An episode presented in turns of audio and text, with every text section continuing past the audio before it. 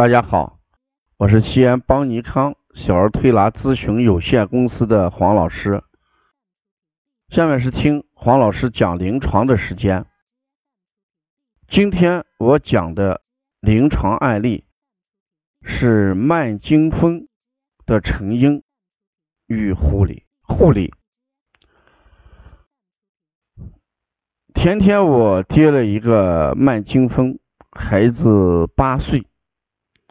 一直用药物维持了四年，现在的情况是孩子呃胃肠出现了症状，一直感觉到胃疼，嗯不想吃饭，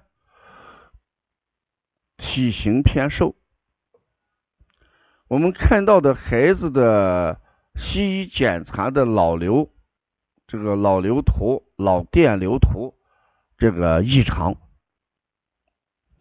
那像这种情况，我们怎么样做推拿调理？我们先看一下这个对经风，古人是怎么认识的？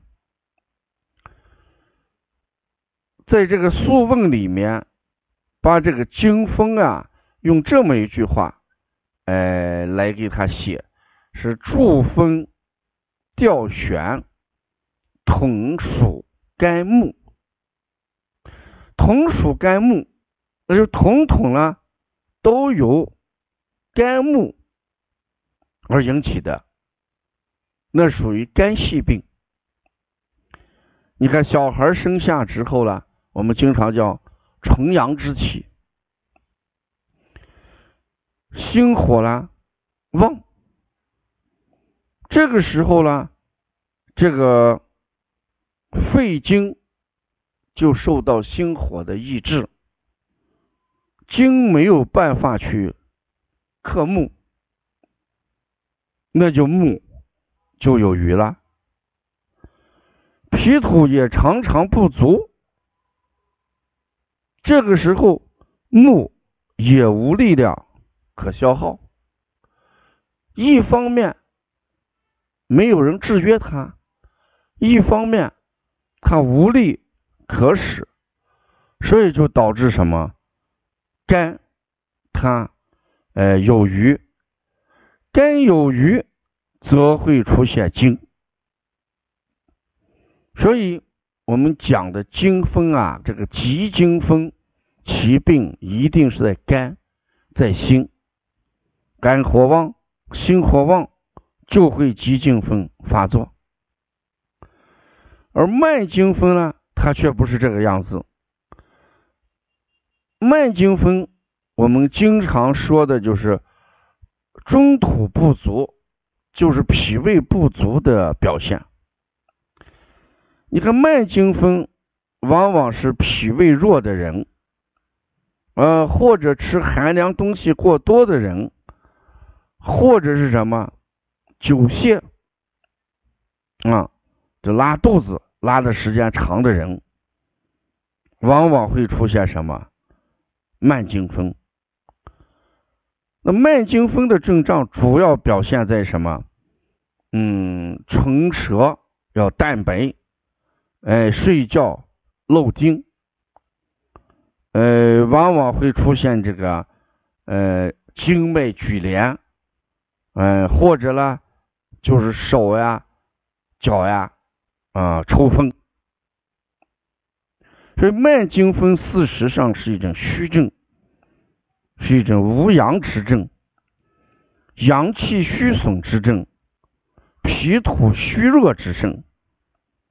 所以我们治疗慢惊风的时候，主要什么呀？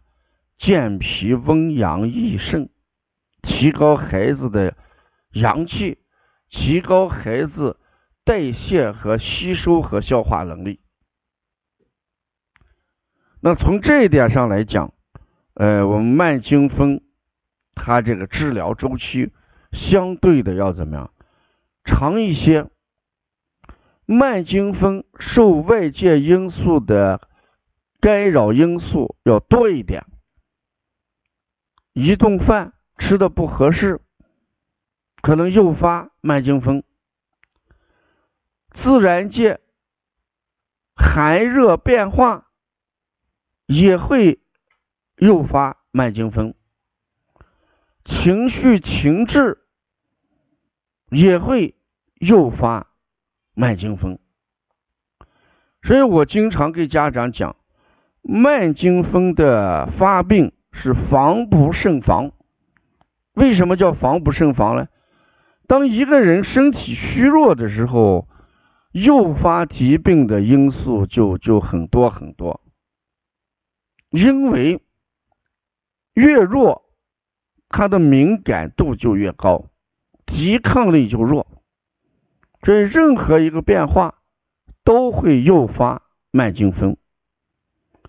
从这一点上讲，慢惊风我们要重视，我们要强。呃，体健魄，呃，经常要做保健按摩、推拿按摩，疏通经络，平衡阴阳，调和气血，让孩子气血充盈，经络畅通，阴阳平衡，这种发病率、发病周期才会得到改善。所以我们讲这个慢惊风是一种虚症，嗯，我们要正视。古人对呃新生儿的急惊风跟慢惊风有这么一种评价：古人认为，故急惊者时生一死，慢惊者时死一生。当按此理，不可混作。意图，那你看这一句话，在古人眼里，急惊风的风险是非常高的，呃，是低的。急惊风的风险是非常低的，因为是时生一死，而慢惊风的风险是相当高的，时死一生。我想从这一点上来讲，古人也认识到慢惊风的发病率。是防不胜防，容易出现问题。呃，所以有这个慢惊风这个症状的家长啊，这个患儿的家长一定要高度重视，一定要做好春季的一些呃疏肝、清肝、护肝的呃一些推拿调理。既然我们把这个惊风与肝脾有关系。那春天，我们先不妨从调肝的阴阳做起；到夏天的时候，长夏的时候，我们再做脾土的调整啊。要了解邦尼康更多的一些文化资讯，嗯，可加王老师的微信：幺五七七幺九幺六四四七。谢谢大家。